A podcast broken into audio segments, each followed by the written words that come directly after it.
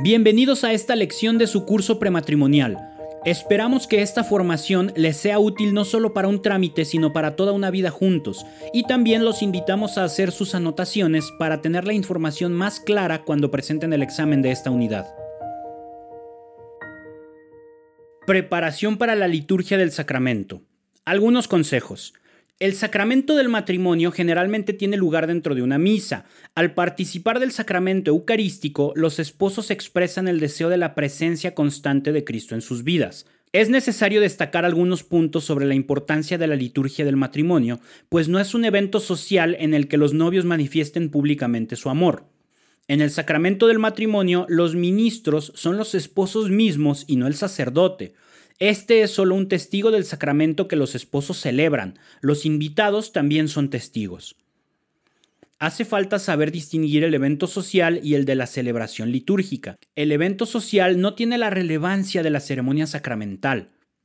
La celebración litúrgica no es un espectáculo, por tanto hay que tener sobriedad en los adornos, vestidos, cantos, etc. Pueden seguir estos consejos. Evitar que los adornos de flores y de otro tipo sean excesivos. Los novios pueden escoger varias cosas, música, lecturas, fórmula del compromiso. Es conveniente que se tomen el tiempo para escoger todo esto con calma. Los novios no leen las lecturas. Para esto es conveniente seleccionar lectores de entre familiares y amigos con anterioridad.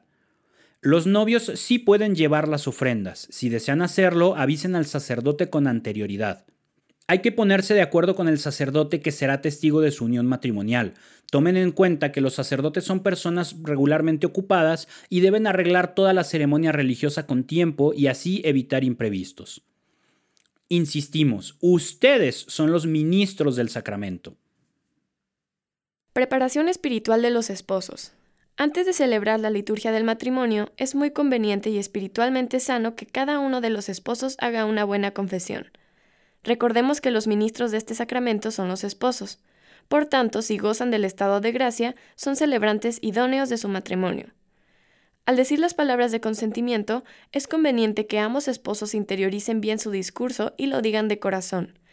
Las palabras de consentimiento o votos son la parte más importante de la liturgia nupcial.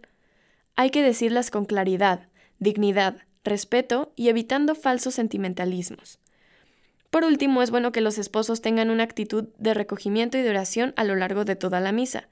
Naturalmente, esto no significa que estén tristes o excesivamente serios. La actitud alegre debe expresarse con prudencia. Las lecturas y la música. Las lecturas. Las lecturas de la misa matrimonial deben exponer con claridad las características propias de la vida nupcial. También deberían indicar las virtudes deseables en cada uno de los esposos para que el matrimonio sea feliz y aporte un bien a la sociedad. Aquí presentamos algunos consejos que tratan sobre la elección de las lecturas y la música de la misa de boda.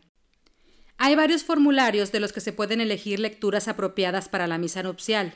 Es prudente decir al sacerdote con antelación cuáles serán para que pueda tenerlas en cuenta en la homilía. Deben seleccionar los lectores de entre los familiares y amigos con anticipación. Una buena sugerencia es la de hacer misalitos para fieles, con el fin de que puedan participar mejor de la liturgia y las lecturas. La música. El canto y la música no son para ambientar, son para facilitar la participación de todos y deben servir para orar. El órgano es el instrumento más adecuado. Eviten guitarras y percusiones. La música clásica y las cuerdas son admisibles. No tocar melodías profanas o cantos no aptos. No toda letra religiosa es adecuada. No olviden ser prudentes al elegir. Si lo consideran necesario, no duden en pedir consejos a los que saben. Si en su boda cantará algún coro, cerciórese de su profesionalismo, que los cantantes sean buenos y recatados. Recuerden que su boda no es un concierto. Hay momentos para la música, entrada del cortejo, entrada de la novia, gloria y aleluya, el ofertorio, santo y cordero de Dios, no en la consagración, en la comunión, ofrecimiento del ramo y en la salida de los esposos. Los signos. Al casarse, los esposos se sirven de signos materiales que representan su unión y su intención de formar una comunidad complementaria de amor y de vida. Los signos comúnmente usados son la fórmula de compromiso, los anillos y las arras. La fórmula de compromiso. Tiene lugar al terminar la homilía. La introducción la hace el sacerdote.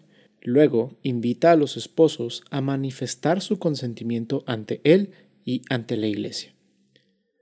La fórmula pretende manifestar la plena libertad personal con la que los esposos han venido para casarse. Existen fórmulas diversas de consentimiento.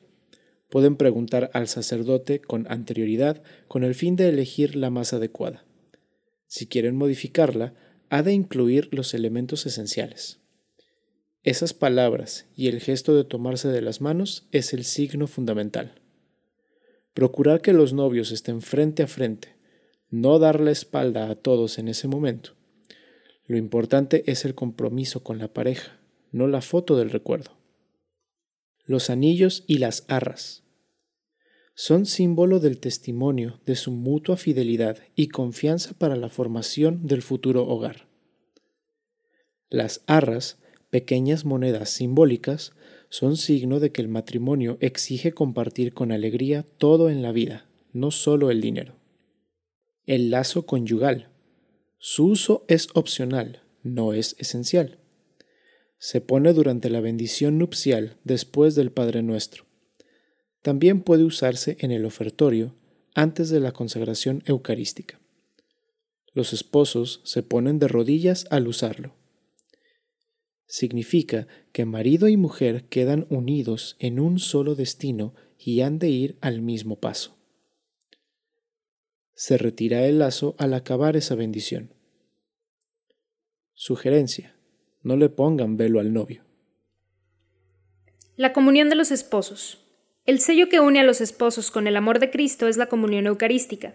Es recomendable poner especial atención en este momento, pues comulgar a Cristo en las sagradas especies es comulgar con su vocación al amor, la optimación y la felicidad.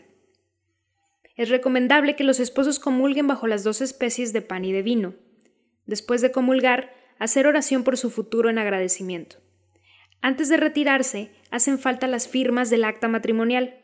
Esto puede ser en el mismo presbiterio y solo toma unos minutos. El ofrecimiento del ramo a la Virgen es opcional, pero es una bonita tradición en la que se pide ayuda en la nueva vida que acaban de comenzar. El ofrecimiento debe hacerse delante de una imagen de la Virgen María y también es un momento de oración. El final de la celebración. Cuidar la vestimenta personal y hacer sugerencias a las damas que les acompañan, a los que leerán las lecturas, que estamos en un recinto sagrado.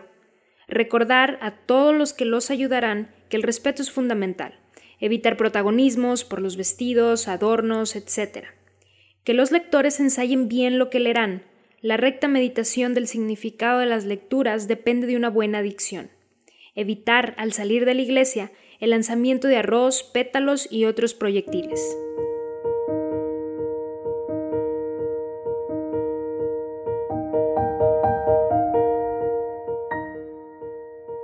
Felicidades, han terminado una lección más de este curso prematrimonial. Les recordamos que deben darse de alta en la página de encuentracurso.com para tener acceso a todo el material de acompañamiento. Además, ahí mismo podrán presentar el examen de cada unidad y al terminar el curso solicitar su certificado final.